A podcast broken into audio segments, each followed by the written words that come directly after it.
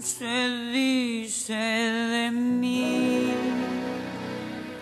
se dice que soy fiera, que camino a lo malevo, que soy chueca y que me muevo con un aire compadrón, que parezco leguizamo. Mi nariz es puntiaguda, la figura no me ayuda y mi boca es un buzón. Si charlo con Luis, con Pedro o con Juan, hablando de mí, los hombres están. Critican si ya la línea perdí, se fijan si voy, si vengo. o si fui. ¿Qué hago, gente? ¿Cómo están? Yo soy Mariana. Y yo soy Moisés y les damos la bienvenida a este nuevo espacio llamado Terramoda Podcast. Como escucharon, nuestra entrada musical es la canción interpretada por Tita Merello llamada Se dice de mí, la cual se hizo más famosa por la interpretación de Yolanda Rayo para la telenovela colombiana Yo soy Betty la Fea. Así es, adivinaron. Este podcast se va a tratar de Yo soy Betty la Fea. Eh, todo este proyecto empieza por la cuarentena, por la situación que estamos viviendo actualmente en el país y en el mundo. Y bueno, con todo ese tiempo de sobra, pues nos, nos llamó la atención eh, invertirlo en este, en este proyecto. Le dije a Moy, aceptó. Y entonces por eso estamos aquí. Empezamos a hablar de Yo soy Betty la Fea porque es una telenovela que es un hit. O sea, no solamente cuando salió, sino el año pasado que Netflix la puso en su plataforma, también se hizo un hit. Exacto, la vimos reflejado tanto en nuestras conversaciones con amigos conocidos, en memes, en Facebook, en stickers, que creemos que vale la pena discutir sobre los temas que abordan. Yo no la he visto completa, yo voy apenas en el quinto o décimo capítulo y Marena ya se la ha hecho completa. Entonces, este podcast va a ser estructurado de que cada capítulo van a ser 10 capítulos de la telenovela en Netflix y vamos a abordar los temas que ahí, ahí están desarrollándose. Porque creemos que a pesar de que nosotros no somos unos profesionales, ni sociólogos, ni actores, ni directores, ni de la comunicación, creemos que nuestra opinión es válida. Y esto es por entretenimiento, o sea, el punto es que ustedes también vean al paralelo con nosotros la telenovela y que nos comenten lo que notaron lo que no notaron. Estaría muy padre crear una discusión porque no solo tiene ese cliché romántico del amor verdadero, sino... También tiene el cliché, por ejemplo, de la belleza y la fealdad. ¿Qué es lo que te hace feo y qué es lo que te hace bello? En, en, y si es diferente en los 2000, a inicios de los 2000, aquí 2020, o sea, ¿es lo mismo o cambió realmente, no? Son nuestra premisa, o sea, Netflix resurgió el tema que sigue siendo contemporáneo. Y vamos a notar las diferencias de los 2000, del, dos, del 99 que nació la telenovela, a este 2019, 20 años después. Sigue valiendo la pena hablar de lo que, sus, de lo cómo se sienten identificadas las personas con los temas que aborda. Y yo creo que sí, porque, o sea, está en la parte que donde te puedes identificar en un tema a lo mejor de divorcio, a lo mejor en que yo soy bella y yo soy feo, o sea, cosas así. Esos temas son los que vamos ir abordando cronológicamente como vaya la, la, telenovela. O sea, como ya les explicó Moy, por cada 10 capítulos de la telenovela nosotros vamos a hacer uno y vamos a abordar justo esos temas que nosotros creemos importantes. Bueno, ya hablando de una generalidad, o sea, como datos objetivos o datos importantes, relevantes de la, de la telenovela, es que es colombiana, inicia en 1999 y termina en el 2001 tiene 335 capítulos. Creada por RCN Televisión y escrita por el guionista colombiano Fernando Gaitán. también está dirigida por, por Mario Rivero y tiene el récord Guinness en el 2010 por ser la telenovela más exitosa a nivel mundial en la televisión. O sea, como sabrán, está muy presente en nuestra sociedad. La referencia de Betty la Fea es súper famosa, por lo menos en Latinoamérica. Ha sido reproducida en 100 países, doblada de 25 idiomas y con 22 adaptaciones. O sea que existe la combinación mexicana, existe la, la, estadounidense y la más reciente es por Univision, que se llama Betty en Nueva York. Pero ¿por qué es tan repetida la historia? O sea, en su momento fue, o sea, al parecer fue una revolución en la manera de producir y escribir telenovelas. Ajá, y justo además de que no solamente toca como esa parte del amor, sino de la fealdad, de, ciertos estereotipos que no solamente Colombia, porque Colombia lo hizo para Colombia.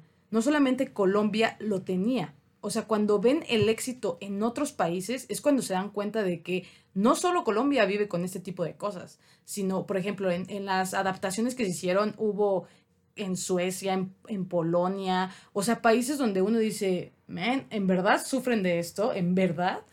Y bueno, ya hablando de características particulares de la telenovela que la hacen especial, que la hacen única y que la hacen prácticamente esa revolución en telenovelas, es que pues es algo híbrido.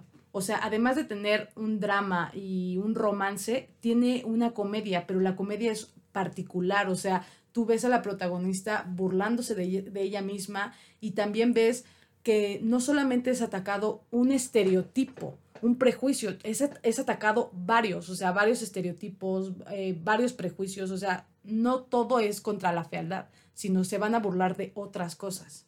Exacto. Um, tenemos el estereotipo del galán, del cabrón, de Del la gay. rubia, del gay, de las feas, de las no feas.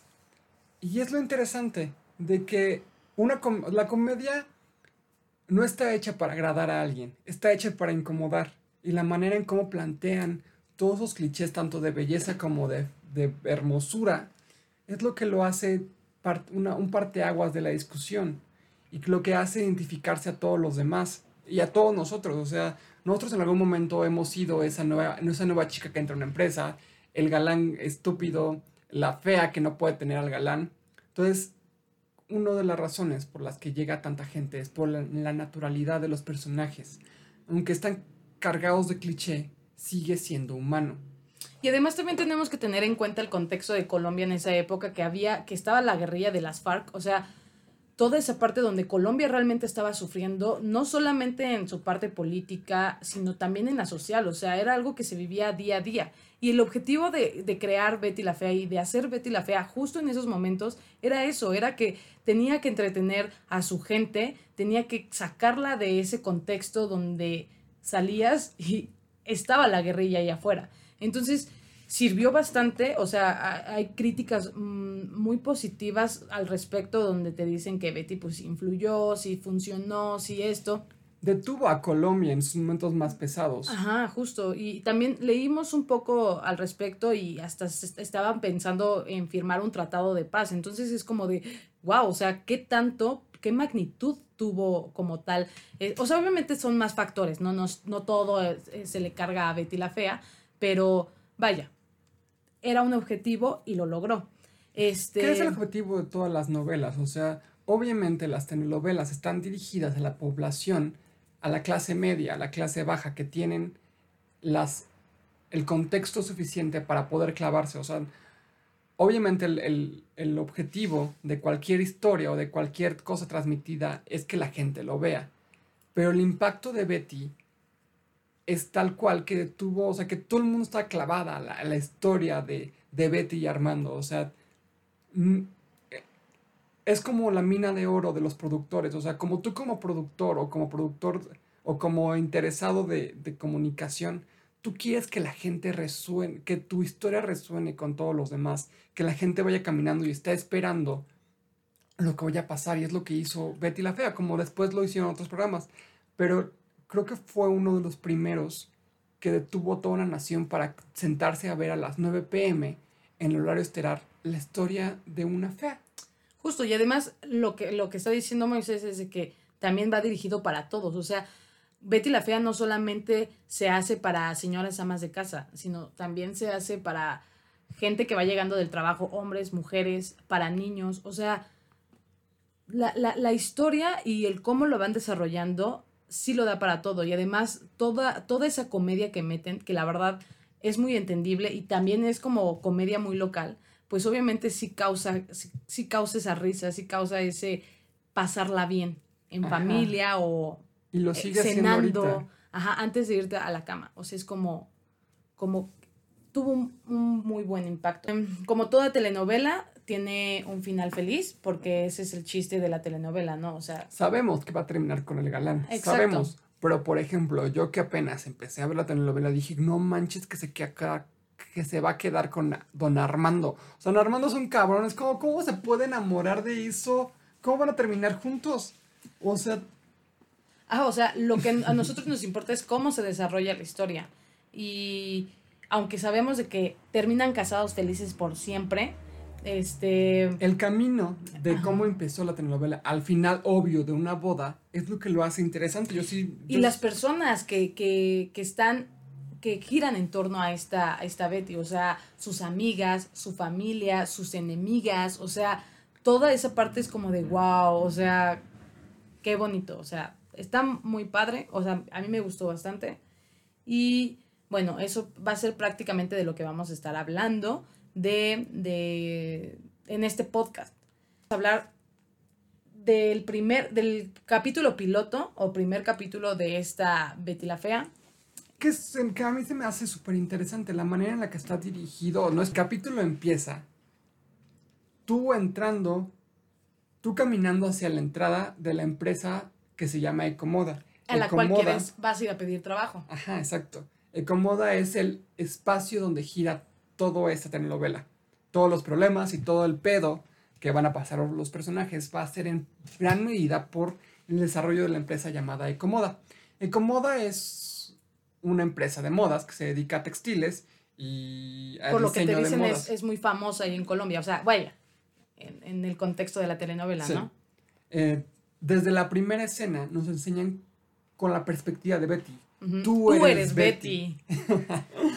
Entonces entras, el portero te miran feo, no te abren la puerta, llegas a la recepción y no te y te miran con cara de tú que haces en una empresa de modas. De estas, ajá, o sea, O es sea, como... nu- nunca te dice al- así los primeros dos minutos nunca te dice que eres fea, pero las reacciones de las personajes alrededor tuyo te predisponen a ti como espectador que ya eres feo. que ya eres Y feo. también hay una parte muy, muy padre, o sea, donde Betty entra atrás de, de unas chicas súper guapas que también van a pedir empleo, obviamente en otra, en otra área, pero ves cómo la recepcionista las trata a ellas así como con desprecio, así como de, "Mm, estas que se creen bonitas, ¿por qué lo son? Son bonitas. Y después, o sea, ves cómo la recepcionista las aborda a ella y luego ves cómo cambia y aborda a Betty, pero a ella la aborda así como diciendo, ay, pobrecita, Exacto. ojalá y no te, no te manden al carajo tan feo, porque saben que te van a mandar al carajo por ser fea. todo ¿no? antes de que ella diga que es fea. Ah, o sea, exacto. todo, o sea, la-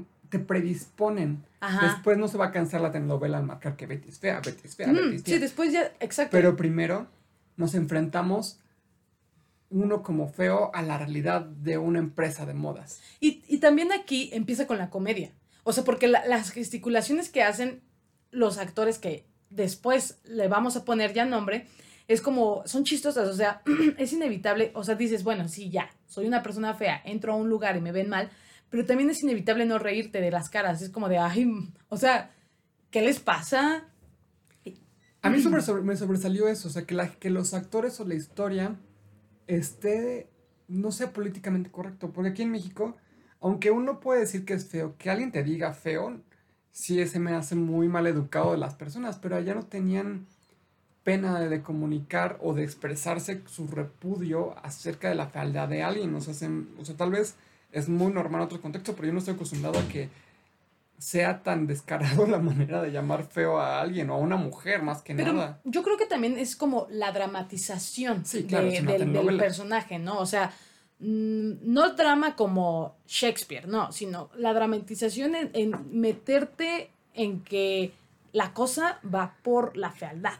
O sea, y, también justo es eso, o sea, ya después te das cuenta de que a Betty no la tratan como persona, sino la cosifican, la ponen como la cosa fea, porque ni siquiera es la persona, es la cosa fea.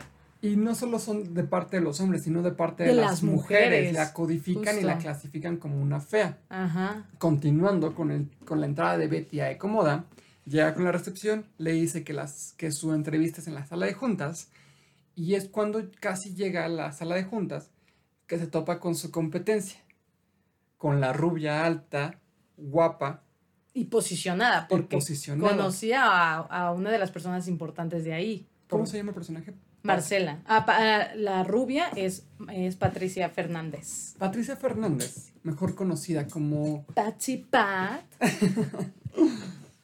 es la competencia directa de Betty. Ahí luego, luego se ve la dualidad de los personajes, la guapa versus la fea.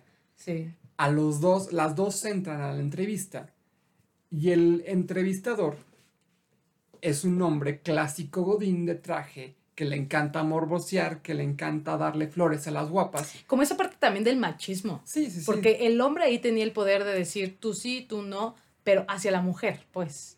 Sí, y lo hace.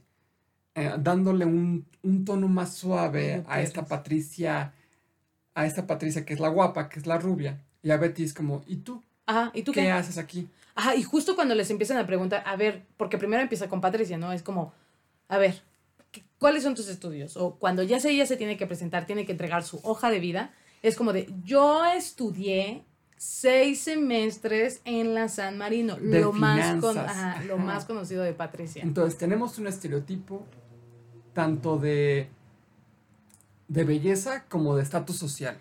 Ah, estatus social. Y además, o sea, te la ponen como rubia. Y ya, o sea, ya en esas épocas te ponían a la rubia tonta.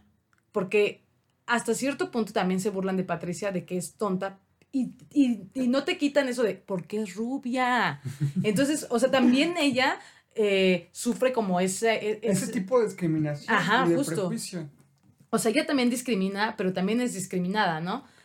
Y llega, después de la presentación de Patty, Ah, que habla la un poco, habla un poco de inglés, es esto y el otro, o sea, ella ya no siguió con sus estudios porque se casó y se casó con un multimillonario y ahorita que como ya se está divorciando, pues va a pedir trabajo y pide trabajo en la empresa de Sin su mejor amiga. experiencia. Sin experiencia, ninguna experiencia laboral porque no lo necesitó. O sea, todo el tiempo estuvo con su esposo.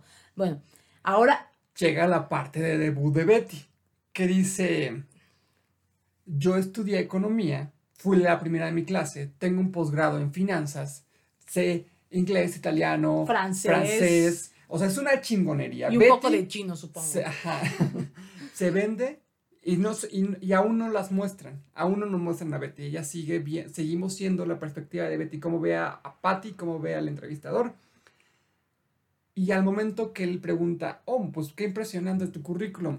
Ah, Sin y- embargo, Ajá, y, y le pone un- una traba, o sea, su currículum así como súper perfecto, porque también trabajó en el banco Mont- Montreal, ajá, Montreal. Montreal, o sea, o sea, como que en, en un buen puesto, o sea, como que tiene experiencia y la suficiente como para ser secretaria, y le pone dos trabas. Una, ¿por qué tu hoja de vida no tiene foto? Y es como de, men, o sea, en verdad, de todo eso, lo que más te importa es la foto. Y dos, te pone el, oye, la secre- ser secretaria es como muy bajo para ti, ¿no? ¿Por qué estás pidiendo Con este esa puesto? experiencia. Ajá. Y es ahí cuando por fin nos muestran a Betty, nos predisponen a su fealdad y a su inteligencia, y al momento de que estamos listos para verla, ya tenemos todo un personaje creado en nuestra cabeza. Justo. Y ahí es el debut de Betty. Obviamente, la preferencia de la entrevista es hacia Patricia. Claro, o sea, a Betty casi casi la persiguen y le dicen, qué bonito que viniste, Bendiciones. permiso y buenas tardes. Sale de las. Sale el, esta Betty de la entrevista. Y Betty sabe que no ganó. No, Betty sí, lo sabe. Pone un semblante de derrota, sin embargo, no de, no de falta de esperanza. Sale y luego, luego hace una torpeza. Hace que una de las compañeras tire Basura. basura. Pero justamente llega, viene llegando El presidente. el presidente y el protagonista, el coprotagonista de esta historia, Don Armando. Don Armando Ya dejen de suspirar, chicas. es el clásico galán, porte alto, con Bien peinado, Bien peinado. traje, con buen cuerpo, esa mirada penetrante, Exacto. lente, se ve inteligente. Pero el cliché todo. es que es el clásico jefe regañón. Llega, ve el tiradero que Histérico. hace Betty y hace una demanda de ¿por qué está este desmadre aquí? Ah, o sea, ¿qué no ven que va a venir gente muy importante? ¿Por qué está esto aquí? A pesar de que es el galán y el coprotagonista, no nos no, no, no es como el, no sé si es entonces era como el estereotipo eh, soñado de la gente. Yo creo, yo creo que era como un hombre que alza la voz, es un hombre escuchado y un hombre macho. Exacto. ¿No? O sea, la, la hombría de una persona con poder Exacto. es que se imponga ante sus empleados. Entonces, era el estereotipo de ese de ese momento. O sea, tampoco vamos a decir que, que, que era un cretino con todos los empleados, pero a todos les, o sea, lo- lo- les habla así como muy fuerte, como gritándole. Pero ya, o sea, va pasando la, la, la, la serie y te das cuenta que no es porque sea malo el güey, o sea, sino que simplemente es, esa es su las personalidad. igual las Ajá. costumbres de ese momento. O sea, un hombre se valía por la gente que tenía su cargo y por lo fuerte por que podía habla. hablar. Exacto. Y, y, y justo también, o sea, te ponen como la fea e inteligente, porque aquí ya, ya hay dos prejuicios. Güera y tonta. Fea e inteligente.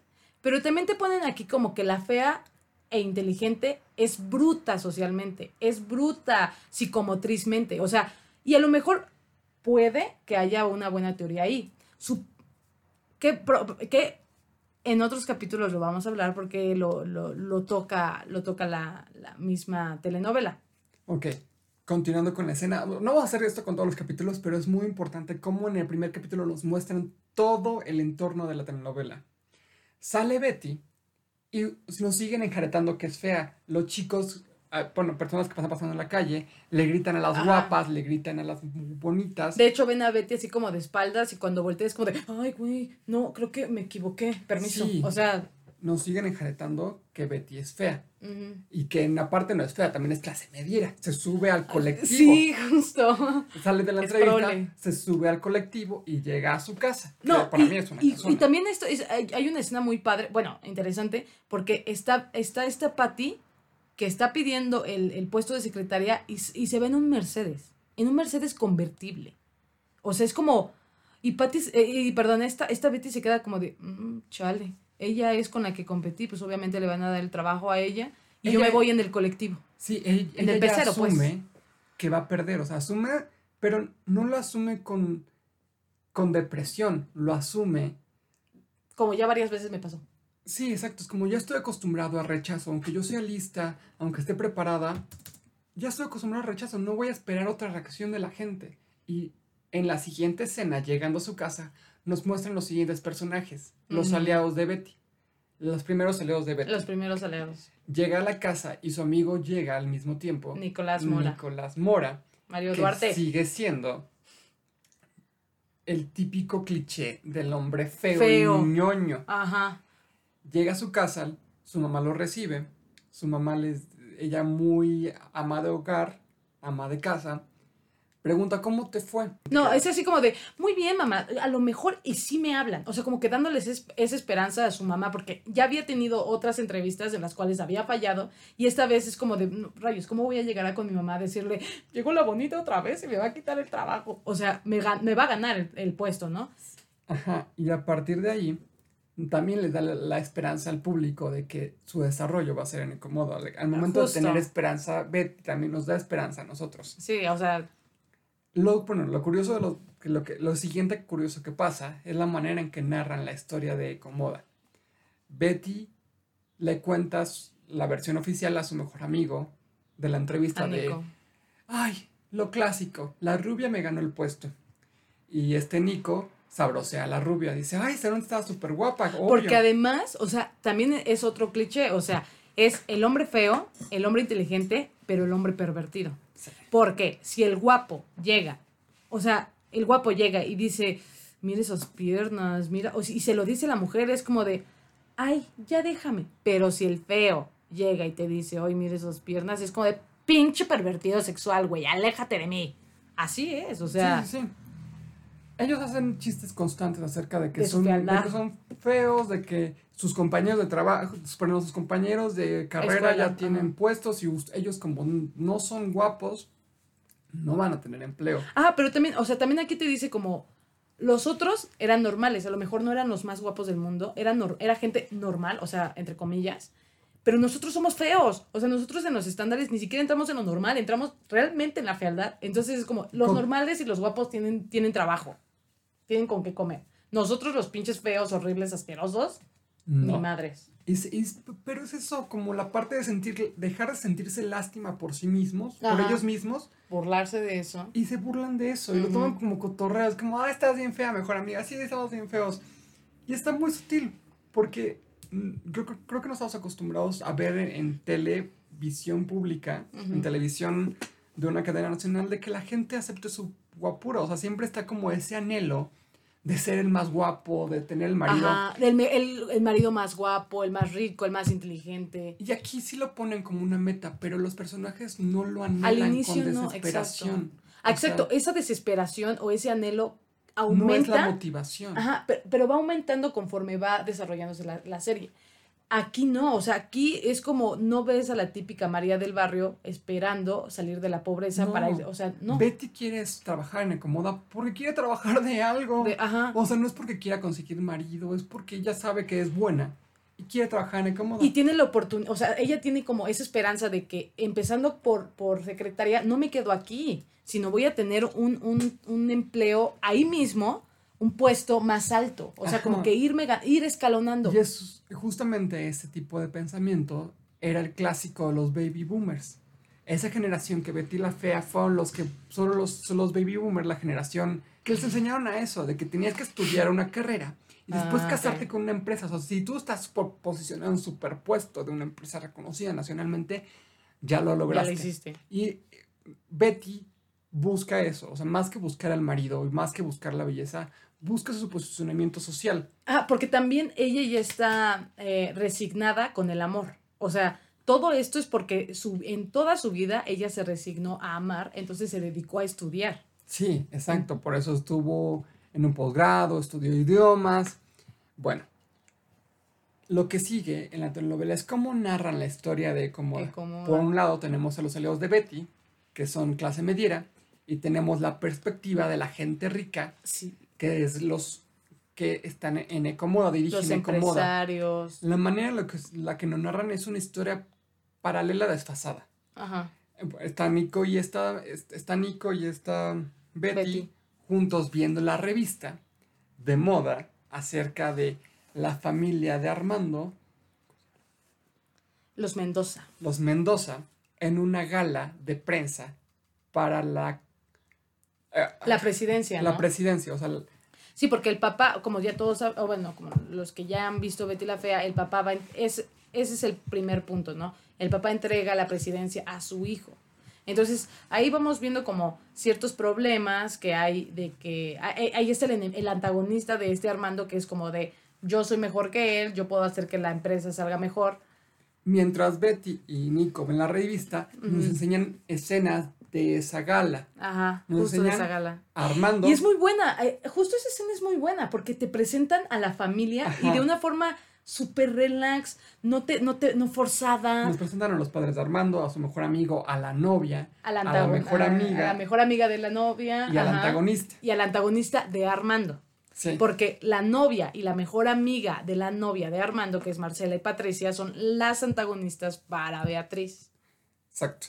Y pero para Armando tenemos al hermano de Marcela, de Marcela, Daniel.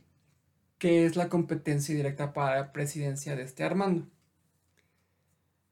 Nos presentan a Armando como el Don Juan. O sea, eres un hombre en una Ah, empresa de moda. Obviamente todas las modelos van a ser a tanto. Claro. Por y su mejor amigo, otro tanto. O sea, Y ellos no se bajan de la, la- el soporte de sus intereses. O sea, ellos saben dónde son, saben dónde se mueven, saben cómo mover a su entorno.